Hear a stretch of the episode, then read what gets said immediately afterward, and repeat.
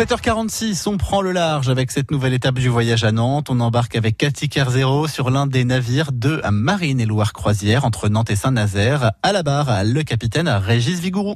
Donc là, on est à bord de l'Iroco, navire à passagers de la compagnie Marine et Loire euh, Croisière, navire euh, de 32 mètres de long, capacité de 196 Et ce bateau-là est dédié aux croisières euh, découvertes entre Nantes et Saint-Nazaire. Découverte de la Loire, de ses œuvres, mais de la faune, la flore et son histoire maritime. Or, ce trajet-là, entre Nantes et Saint-Nazaire, on met deux heures et demie, parce qu'on s'arrête sur plusieurs endroits œuvres d'art de l'estuaire, les, colons sur euh, Port-la-Vigne.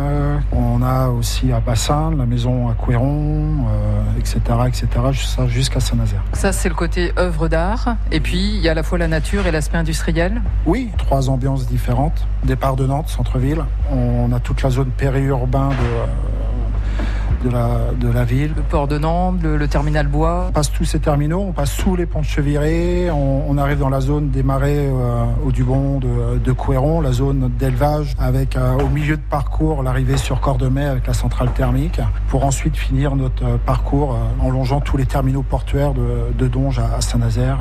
On, on, a toujours eu cette réflexion, on ne s'imaginait pas la Loire comme ça. Les gens connaissent Nantes, les gens connaissent Saint-Nazaire, ils connaissent la quatre voies entre Nantes et Saint-Nazaire, mais ils connaissent pas cette voie et euh, ils s'imaginent pas la, beauté de, de cette Loire. Voilà. Pourquoi on a fait ça C'est un cadeau. Voilà.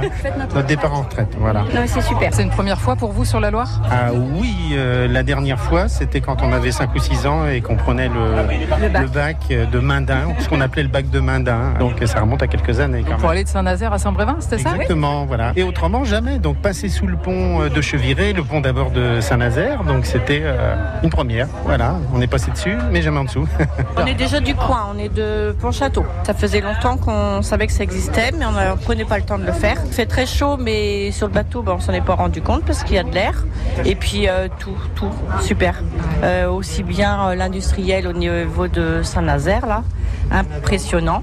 Même qu'on est du coin, du côté de la route, on se rend pas compte par rapport à bah, les chantiers euh, jusqu'à la raffinerie de Donge. Moi, j'ai été impressionnée.